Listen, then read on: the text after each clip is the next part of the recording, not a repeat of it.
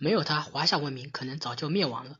华夏文明最早最开始发发展起来的地方，其实割据的地方非常小，都在今天华北中原一带。中国发展到现在的九百六十万平方公里，纯粹是一次次战争打出来的。其实中国，其实中国人绝对称得上是战斗战斗民族的。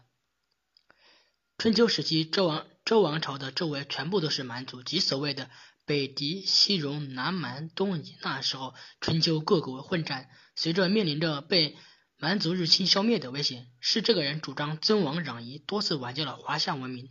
他就是管仲。管仲姓姬。管氏，名夷吾，字字仲，春秋时期法家代表人物，是中国古代著名的经济学家、哲学家、政治家、军事家，被人称为法家先驱、圣人之师，华夏文明的保护者，华夏第一相。管仲最开始辅佐齐国公子纠竞争齐国王位，失败后感动于对手齐桓公的宽广胸怀，出任齐桓齐桓公的相国。管仲为相为相后，提出。仓廪实则知礼节，衣食足则知荣辱的权势名言，大力发展经济，国家专卖盐铁，很快齐国就很快齐国就富甲天下，各国商人云集临淄。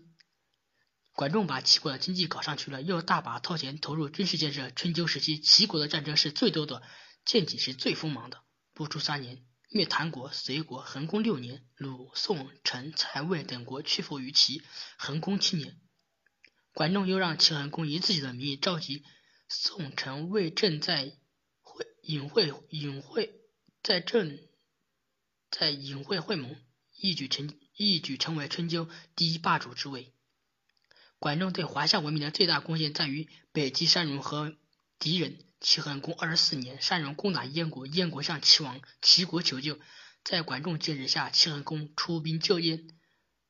管仲随军讨伐山戎，一直打到孤竹才回师。齐桓公二十六年和二十七年，当时西北方的敌人两次起兵进攻中原邢国，都是齐国派兵相救，秦人被击退。齐桓公三十九年，周襄王的弟弟叔代叔代勾结戎人进攻京城，王室内乱，危在旦夕。齐桓公派管仲帮助。襄王平息内乱，稳定了周朝天子的统治。对于管仲的诡计，与他同时代的孔子大加赞赏，赞叹对弟子说：“微管微管仲，无极披发左衽矣。”意思就是说，没有管仲，我们都会我们都会被散，我们都会披散头发，左开右衽。中原人是中原人，束发右衽，成为野蛮人。中华中中原中原华夏文明就没有了。这里解释一下这个叫什么？微管仲，无极披发左衽矣。少数民族是左衽，而我们是右衽。有意思，有意思的一点是，管仲还是古代青楼女子供奉的祖师爷，这是怎么回事呢？据记载，齐桓公齐桓公宫中妻室，女爵七百，女爵就是妓女居住的馆所，也就是后世的妓院。原来中国最早的官营妓院就是管仲下令开设的，目的是一是满足社会上青年男子的要求，二是保护良家妇女不受骚扰。管仲的发明很快被其他各国效仿，一时官妓大兴。官系发展到汉武帝时期，又分又分立出一种官系制度，即《万物原始》中说的“制至汉武帝始制营妓，以待军事之无期者”。也就是说，官妓是为军队官兵提供服务的。